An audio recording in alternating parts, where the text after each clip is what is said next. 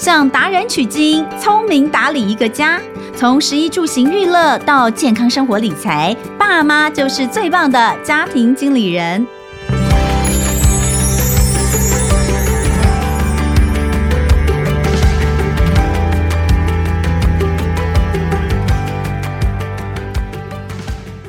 大家好，欢迎收听亲子天下家庭经理人，我是主持人萧彤文。今天我们要来聊聊一个很重要的话题。事实上，我认为这件事情呢，应该要在小学教育就要开始。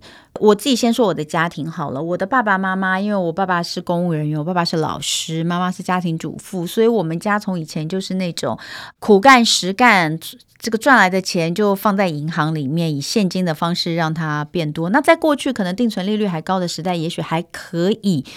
但是，呃，如果是现在，你把以前放在银行里面，你根本就是作废的状态啦，而且钱会越来越薄，因为通膨会一直变大。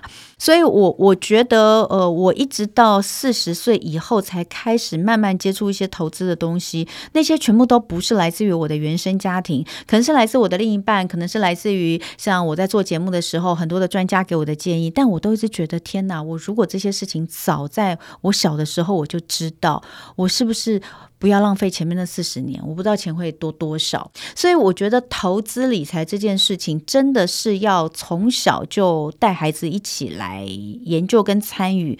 但是当然还是不可能自己丢一本书给他看，所以我们应该要先知道怎么去帮孩子来存钱。有很多人，包括我啦，我自己也都在，因为我小的时候我妈就会给我开户，所以我很小的时候我就很喜欢看我的存折。那每年到红包钱存进去啊，干嘛就会觉得好高兴哦，那数字一直涨，但我就一直停留在那边，我就是。停留在喜欢看存折上的数字越来越多，到了四十岁之后才知道这件事情根本就是一个根本就是一个纸上让你开心的事情，你应该要有更多的呃方法去让钱变大。所以今天我们再次请到哦，就是呃上次每一次来聊天我们都聊得很开心的这个石方老师傅妈妈来跟我们聊聊，我们要怎么把孩子的钱让他留下来变大。我们到底是哪些方式比较适合操作在这个帮孩子存钱的方法上？欢迎十方妈妈。嗯，童文好，各位听众朋友，大家好，我是十方。哎呀，我们今天要来讲。把钱养大这件事，对啊，而且小孩的钱，你说真的，你说小孩没多少钱吗？其实也不少。你说每年的那个红包钱啦，或者是生日的时候长辈会给的红包啊，对不对？这些东西，或者是什么什么奖学金啊，比如说考试考考的，我们为了鼓励孩子，总是会有嘛。哎，考第一名、第二名、第三名，分别给个几百块啊，这些这些钱，他们到底是我们之前节目其实有聊到说这些钱怎么用哦。我们可能会说哦，你可以跟他讨论哦，这个三分之一什么存起来，或三分之二存起来，另外三分之一它可以怎么运用等等的，它的交际应酬等等。但我们今天想要聚焦的就是存起来的部分到底怎么存？我倒觉得这是小钱，零用钱、压岁钱都是小钱。那什么钱是钱？很多妈妈其实是从小孩零岁开始就很有意识的做资产转移，就是有的妈妈一出生有没有，她会拿到五千津贴、三千津贴，他们就觉得那个钱不是他的。那个是政府给、oh. 给他养小孩，可是他就拿来为孩子将来上大学做准备。嗯、所以这几乎是他帮孩子规划的未来的一条路了。哎、欸欸，所以那个才是大钱，那是算是一个长时间累积的一笔钱哦，三千五千每个月定期定。哎、欸，等一下，我有点忘记这个津贴是什么？是说我们可以什么领到小孩什么上小学之前那种？对对对，你知道现在因为大家都不生，哦、所以很多政府啊、台中啊或者是台北，其实你生一胎他就给你五千块，嗯，而且一路养养养养到上小学，嗯、所以。五千到底这五千块要放在什么东西上，嗯、就变成这些妈妈们其实很焦虑，或者是很想知道的一件事。嗯，所以，我们其实今天要聊的不仅仅是压岁钱，或是小孩子自己生下来的，的钱，而是妈妈在规划中是未来要给小孩的那一大笔，到底要怎么去累积这件事情。嗯，嗯我觉得啊。刚刚同文就讲说，那个你都放在存折里面。对啊，我小时候都这样。你知道，我妈就是给我一个存折，她就跟我说：“你看哦，红包我都没有占有危机哦，这样很诚信。”对我都是，我都把它，我都把它帮你存进去，所以我就看到哇，那数字越来越多，然后那个存折上的名字是我的。你知道这个根深蒂固的观念，就让我觉得钱就是要存在银行里，它不会变少。你以为它不会变少，它不会不见呢、啊。嗯，然后很有安全感哈，然后。呃，像看着自己名牌一样抚摸着你自己的存折哈。可是你知道，刚刚童文有在讲一个通货膨胀这件事情啊、哦。同文有没有印象？我们在你比较小的时候，那个七七乳加巧克力大概一条多少钱？在我很小的时候，三十年前大概五块钱一条。嗯。可是今年七七乳加巧克力是十五块一条。嗯。好，意思是说，三十年前的五块钱啊，嗯、只能让我吃到三分之一条。巧克力，嗯，也就是说五块钱消失了三分之二的购买力。我讲具体一点好了，嗯，你知道，假如说你把一百万存现金存二十年，嗯，然后你就放在存折里，每天抚摸它哈，嗯，在通货膨胀率两趴状态下，嗯，你知道二十年后啊，你会亏三十三趴哦，真的假的？嘿，然后哎，现在通膨何止两趴？嗯，我们体感都觉得至少三四趴，对不对？哈，嗯，那如果是通膨率是三趴。哎，二十年后是一百万，你会亏掉四十四趴哎啊！哎，一百万剩五十四万购买力，嗯，好，那如果是通货膨胀四趴，你看我们维持在三四趴多久了？对对对，很痛苦哦。那大概这一百万呢，二十年后会让你亏五十四趴，嗯，只剩四十四万。哎，其实这是一件很严重的事情哎，嗯，所以你放在存折或放在现金。你以为没赔钱，其实你每天都在赔钱。嗯，嗯，所以其实放在定存这件事情是不可行啦，不可行。所以，所以妈妈呢，嗯，如果你自己有钱，是乖乖的划拨到孩子的名字上，你觉得你尽了义务。对，其实。我懂你只做了一半，对，就像你知道那个浦发六千元呢、啊，我也是直接就是让他进孩子的户头里，我没有、哦、我没有把它拿走，我就直接这样拨进去嘛。对，然后很搞不好很多妈妈跟我一样，假设那个三千五千，我是没有印象了啦。诶，好像还是他那个时候可能也有一些条款，就是是是每个人都有的吗？每个人都有，啊、那我那个钱就不知道拿去哪里了。所以你看，真的真的不知道。哎，那你这样讲，哎，那我问你哦，你说三千。一个月三千，假设我们从孩子出生就开始领那个津贴三千或五千，那领到六岁嘛？啊，领到六岁，对。对嗯、那这笔钱如果从一开始，你可不可以举个例子？假设每个月三千五千的话，我想得到的是好像可以做一些定期定额的投资。对，我觉得我们讲一个比较乐观的数字，但其实它是有标准的，嗯、而且但我不是要告诉你股票多好哈，但其实台湾过去十八年的。加权股价报酬指数回推就大概是十趴，也就是说，你其实买一个大盘的 ETF，或者买美国的很有名的那种买大盘的 ETF，就是所有的股票都在里面的那一种，然后你就连续买到这个孩子长大。嗯，你也不要说到六岁你就停了。嗯、既然你都固定给他三千了，对，你干脆就牙一咬，好少买一件衣服，嗯、就连续存到他大学要上大学前十七年。你知道，同文会累积多少钱吗？嗯，假如他定期定额三千呐，十七年后啊，他会累积到一百六十万。嗯，那大概我们放在一个好股票，嗯，你知道好股票像有些银行。它都会填全息，对，然后他的呃股息大概会到七点多趴。你知道他月领哦，这个孩子到十七岁的时候，他月领一万六，嗯，他何必去借钱？你知道他学费也有了，嗯，他房租也有了，你就一万六给他，跟他说这是你的基金，妈妈到这里为止哈。那接下来你就用这笔钱钱滚钱去养你，这是一个很好的剧本。你知道这才三千而已，嗯，如果你更狠一点，你可以存到五千。嗯，啊、哦，存十七年，你一样就放在大盘就好。嗯，你知道十七年后会变成两百六十七万，嗯，月领大概会两万六。嗯，我觉得这已经像快一个成年人的薪水了。嗯、对啊，即使我们算计通膨好了，嗯、那还是不少的一笔钱哈。嗯，那如果定投一万，你家里更宽裕一点，你你把其他钱都省下来，就专心为孩子存钱。你知道，十七年后他可以存到五百三十五万。嗯，那当然，呃，大概月领就是在七点五趴的这个利息状态下，他大概可以月领三万三呢。嗯，我我那时候算出来的时候，其实蛮吃惊哦。我们常常会忽略掉长期之后多惊人。嗯，好。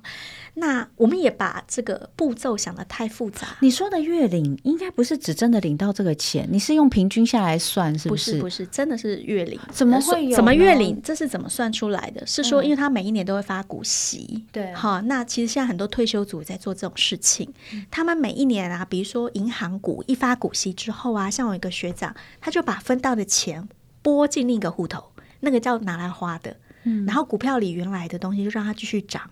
或继续分钱，有点像我们把树长大之后，他就把一枝剪下来，然后放到旁边去，然后那个股息就拿来支撑他的生活，然后他还会分配哦，分配到十二个月，嗯，他再存一次定存，然后再让它滚动式的，然后每一个月节约一次，他就每个月领固定的钱。嗯，有些人用这种方法去打造他的退休金。嗯、那孩子也可以在他十七岁的时候就开始把已经养大的钱，然后固定捡出来放在一个户头里。他去上大学的时候，嗯、他的背包里就只要带这张证券公司的卡就可以了。嗯，然后他就从里面领钱，然后分配到每个月去花。嗯，你知道，就是一万多，一万多，两万多，两万多，三万多，三万多，嗯、很够用哎、欸。嗯，那我觉得爸爸妈妈。就是如果早开始，它的速度跟状态就是这么快，嗯，但是我们往往高估了中间的复杂。我说的高估是说，因为我们没有做，嗯，所以我们就把这个找到标的这件事情想得很难，嗯，我我们会觉得说，老师你这样讲，可是我不相信这么简单，嗯，好，他会觉得要找到一个跟大盘符合，我们说大概十趴左右投资报酬率的公东西很难。但是其实，如果你坚持下去，而且因为你无脑的买嘛，哈，所以其实，在长时间累积下来，有非常多工具都非常接近这个数字。嗯，像比如说，我要来之前跟小编聊过，他说他帮儿子是存那个美国的 SPY，嗯，这个很有名哦，它是标普五百，嗯，就是美国。几乎快大盘的全部哈，嗯、那它的手续费很低很低，而且你知道，你只要去到台湾任何一间券商，什么叫券商呢？妈妈也不要太焦虑哈，券商就是你看到什么证券，什么元大证券、嗯、凯基证券就叫券商。嗯、你跟他说我要开户买美国的 ETF，哎，你就可以拿着身份证就开了。开了以后呢，就叫小孩子也一起出席，孩子的爸也一起出席，签个名。孩子的钱每个月就可以划拨到美国去买，哎，而且就三千五千，还可以。我有一个小男生，他还是定期定额存一千五，哎，嗯，人有人一千五也在做。那这个累积下来之后，你就会发现啊，这孩子从十七岁开始领他的劳保，你看劳退啊，哈、嗯，我们太高估了他的难度，嗯，而我们太少行动，嗯，而且太被动的觉得我们不能为孩子未来做什么。你看定存，我们已经知道不行了。那这个只是开户，然后去挑标的。嗯、SPY 大概平均报酬率是九，嗯，台湾的零零五零过去哦，我们不要讲未来，也是九，嗯，哈。那如果说是 QQQ，嗯，QQQ 是美国的。科技股，嗯。啊，过去十八年是十三趴，所以它会更多哦。嗯、就是我们刚刚那个三万、两万、一万，嗯，嗯它的数字都会再往上飘个二十趴左右，嗯，所以你看，我已经讲了 QQQ、SPY、零零五零，对不对？那还有很多跟大盘接近的，你上网查一下也有很多。嗯，我光讲一个银行股就好。台湾有一支银行叫做富邦金，它就是我们看到的富邦银行金控。它过去十八年的年复合投报率是十，嗯，所以它就是回推回来也接近。我们这么讲哦，假如说你激进一点，嗯，你过去十七年都存台积电，好，然后你每个月就定期定额，呃，存个一万块，你知道十七年后。你会存到多少钱吗？嗯，同文你都不敢相信那个数字。嗯，两千四百万。嗯，真的，他在成长，而他一直分股息，时间又够长，拉出来就是两千四百万。嗯，那如果你是存富邦金，你你也很瞎，你就一直存富邦金，十七年后会是多少？你知道吗？嗯，五百六。你是用多少去存？你一万，一个月一万啊，五百六，很恐怖哈。嗯那如果你是存储蓄险呢？我们储蓄险大部分就是三趴、两趴多哈，现在比较低。大概会存到两百九十万左右。嗯，所以你看哈，如果是放在低的，就是两百九。对，那如果你放在比较高的，就会到两千四哦。嗯，好，那不管是哪一个，你开始的，你有没有看到那个累积下来的，最终的结果都很惊人？嗯，好，所以复利是很恐怖。嗯嗯。啊，孩子这件事情是很好玩。我觉得我们在养孩子的过程中，如果顺便养钱，养钱也会养出成就感。然后，呃，养孩子也会养出成就感。嗯，他们就跟树一样，你知道，它在小棵的时候你没感觉，它变大棵的时候，你就可以拿来遮阴了。嗯，那我们刚刚讲说 ETF 或者是说基金，对那我我其实特别想提醒大家是，很多人也会去存基金呢。因为这是大部分人会拿来投资的一个工具，那我会建议大家一定要去检查基金的成本，因为呀、啊，我们前几天才有一个朋友跟我说，诶，他有一个妈妈，他爸爸已经七十岁了，然后他有一个亲戚来跟他推荐一个叫日本基金，因为最近日本的股票很红，结果呢，他就在群组里面发给我们看，哦，我一看到那只基金就吓坏了。你知道同文，我们每一个人在买基金的时候都要去观察两个数字，一个叫做保管费，嗯，一个叫做管理费，嗯，还有申购费，三个数字哈。申购费就是说你第一次买的时候，他收你多少钱？一百万，他可能就抽掉你一万，嗯，一趴啊。然后你买了就剩九十九万，对不对？他在每一年第一年就抽走你一点六八趴，嗯，快两趴哦，哈，去拿来当他的。管理费，嗯，那我们说管理费到底在做什么？基金公司会告诉你说，他就是用基金经理人帮你操盘。可是他那个一点六八趴，通过你算一下，一百万是不是他又在抽走你一万六千多块？嗯，可是他这也许是每一年哦，嗯，那还得了？假如说你这支基金一年生利息或赚好了。呃，帮你赚个三万块，哎，你一万六千八就吐给他，哎，对啊，其实我老公就说，买基金到最后，你的你的获利常常都是都是被那些手续费给吃掉，手续费跟管理费啦。短时间也许影响不大，嗯、可是长时间其实影响很大。嗯、我我觉得大家呃要注意两件事情，在基金上面要关注管理费跟那个它的申购费是为什么？因为我们都在做长期累积。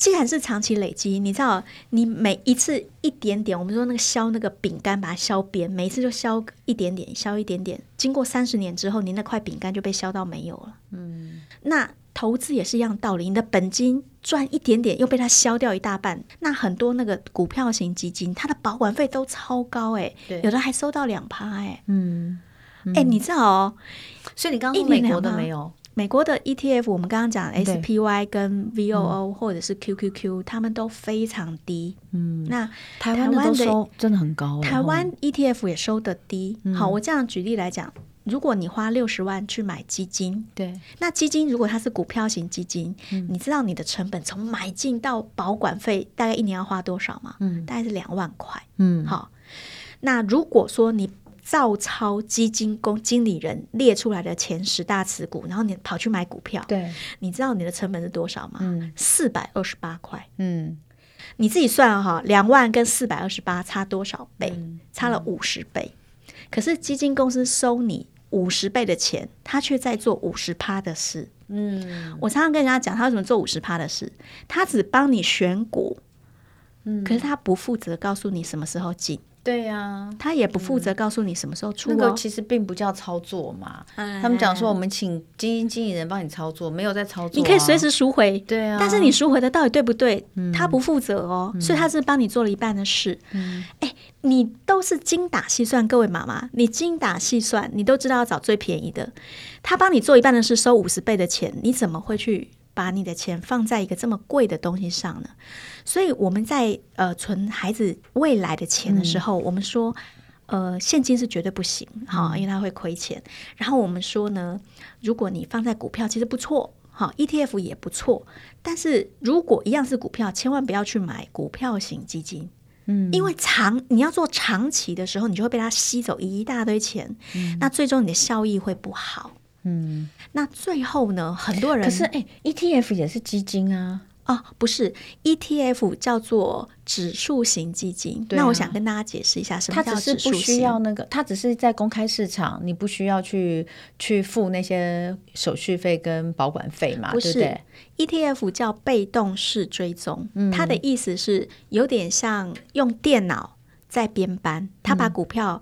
所有的全世界的公司通通、嗯、呃筛选过，嗯、按照一个编班标准筛选出来之后，编成了一个编班数字，有点像美术班或者是体育班。嗯、基金公司就针对这个清单嗯。去投钱，嗯，然后投的比例都是固定的，所以基金公司是无脑投资，嗯，因为它是电脑选出来的，所以基金公司根本不费力，嗯、因此他收的钱非常低。嗯，我们刚刚讲六十万，我们去投资股票，对不对？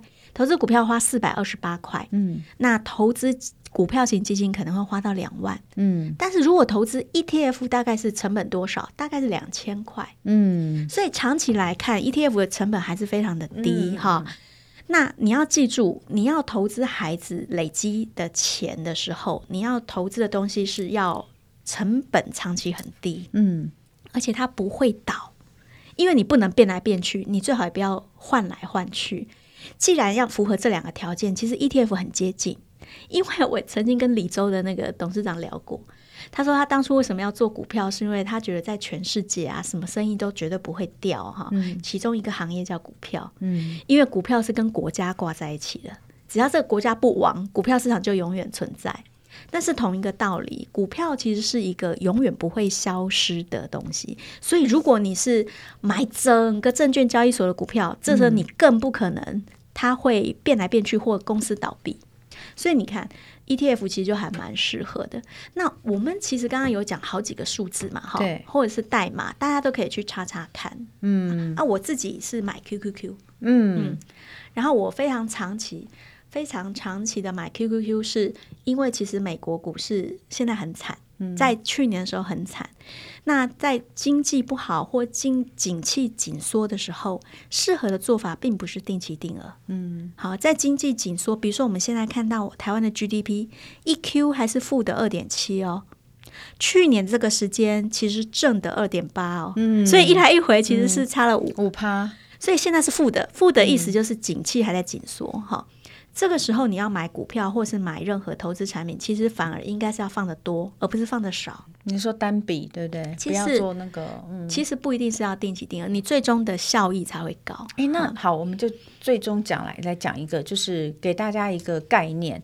如果我今天要帮他存钱，对，哦，我要我要帮孩子留钱，嗯，那我我到底拿多少钱进去做，或是每个月我怎么去看我自己的收入的比例来做？哦，我会这么建议哦。我自己呃，通常都会放二十万左右，所以我大概会怎么看？我觉得你用最终的结果，我们一样回到刚刚那个问题，我们用最终的结果来计算。假如说你每个月孩子上大学前，你大概要准备多少钱？一万六大概会是个很好的数字，一万六到两万。嗯，所以其实你现在开始，假如你孩子零岁，你大概就是从三千块开始存就可以了。嗯，因为你还有时间累积的够长。对对对对对。那如果你孩子现在已经国小或国中，你已经十岁了，对不对？那你剩余的时间就剩七年。对，嗯，所以你就用一个数字回推，我在猜你可能就要放到八千。嗯嗯，那一样。你只要工具是放在十趴的股票上面，嗯、或 ETF 上面，其实最终的数字就会符合趋近那个一万六到两万。嗯，嗨，所以我觉得大家可以用小孩要上大学前拿到多少钱来付学费跟房租来回推。嗯，我觉得一万六到两万是一个很合适的数字啦。嗯嗯，好，所以呃，就看看，假设说呃，一个家庭的收入。我我你要让假设两个孩子，对，然后一个家庭的收入是一个月可以有这个，比如说十万块好了，嗯，那可以放两万再帮小孩存钱吗？哦，这回到刚刚我们讲的，或一直我一直强调，你要为自己存二十趴。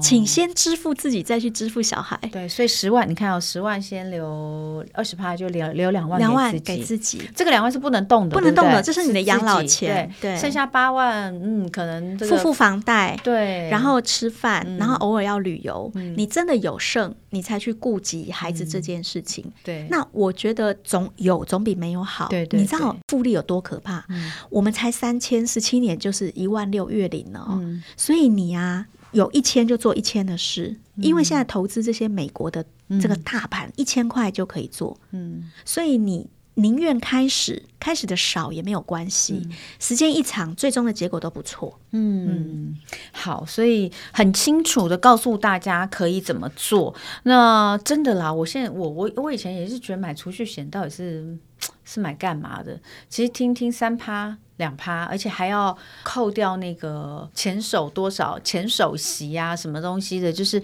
反正就是扣掉很多钱。呃，我现在就觉得投资就投资，保险就保险哦，弄一些这个保单，然后跟你说它是投资，其实那个算起来的投报率实在是实在是蛮低的。但当然啦，这种不管是投资型保单或储蓄型保单，它还有其他的保障，它还有其他的保障。对，但是如果你你是觉得我就是为了要赚钱。就是要帮孩子存钱，或是帮自己存钱的话，我就觉得你就是走投资的管道，像刚刚讲到的股票啦、ETF 啦，哈，呃，这些都不错。基金我在刚刚开始学投资，就是大学毕业的第一份工作的时候，我是有买基金，嗯，也有赚钱。但我那时候觉得，哦，好像基金很棒。后来才知道，原来他收我那么多手续费，真的没在看。真的没有在看，哦、没有在看，没有没有搞不太清楚，因为它有好多费嘛，嗯、所以你就搞不太清楚，然后也没有去算，最后扣掉这些之后，你好像因为我们都只有看净值，你知道，你都只有看它它涨了多少钱，你就会觉得哇，那就是我涨的我的投资，对，那都是我的投报，我投报好好哦。但你把那些东西算一算，就真的是没有比较就没有伤害。当然，当然股票也要手续费啦。嗯股票是要低很多啊，但但真的低很多，嗯，还是可以。然后国外的又更低，所以大家都可以去呃参考一下。那假设要帮孩子开国外的这个证券户。就直接是在证券行里面开户，然后买卖国外的这种股票或者是 ETF 的话，其实就是先打电话去问哈，有一些单子要填，因为我之前也正在准备这做这件事情，他会给你一些呃这个表格，你可能可以填填，但最重要的是全家齐聚一堂，要 要要去签名哦，大家都要。如果真的很麻烦，我觉得爸爸妈妈也可以直接就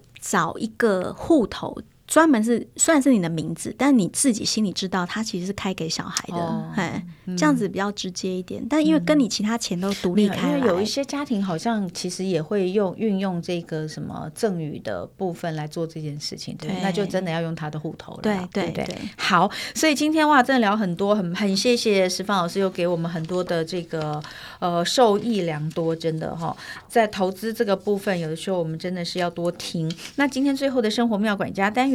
老师要推荐我们什么好用的资源呢？呃，我想跟大家推荐一本富爸爸的书，叫《富爸爸富小孩》，嗯，给你的小孩理财头脑，嗯，它是台北高宝出版的。那另外，我请大家去 YouTube 查询一个关键字，叫 Mike Maloney，嗯，他其实是一个 YouTuber 哈，但是他所有跟金钱有关隐藏的秘密，包含银行怎么借你钱，嗯、你如何利用。银行的钱，然后去买房，然后通货膨胀是如何发生的？他在这个地方把金钱是我看过讲的最清楚的，嗯，好，所以这个 YouTube 大家一定要去看一到五集，哈、嗯，啊，你自己看一遍，然后小孩看一遍，嗯、你们对财务状况就会有所了解。太棒了，嗯、谢谢。一个是富爸爸富小孩给你的小孩理财头脑这本书，另外就是 Mike。Maloney 哈，金钱隐藏的秘密，在现在其实有的时候大家会觉得看影片可能比看书还 吸收的更快，对对对，大家可以去看一下。哦。再次的感谢我们的富妈妈石芳老师，谢谢石芳老师，谢谢。也要再次推荐石芳老师的书《上班族提早退休金钱课》，富妈妈石芳教你加速养大有限收入，博无限自由。现在的书名都好长 哦。怕你看不懂，非常谢谢石方老师，也谢谢大家今天收听家庭经理人，我是童文，亲子天下 Podcast 谈教育聊生活，可以请美好老师关系，欢迎订阅收听 Apple Podcast 跟 Spotify，也给我们五星赞一下，欢迎大家在许愿池给我们回馈，我们下次见喽，拜拜。拜拜。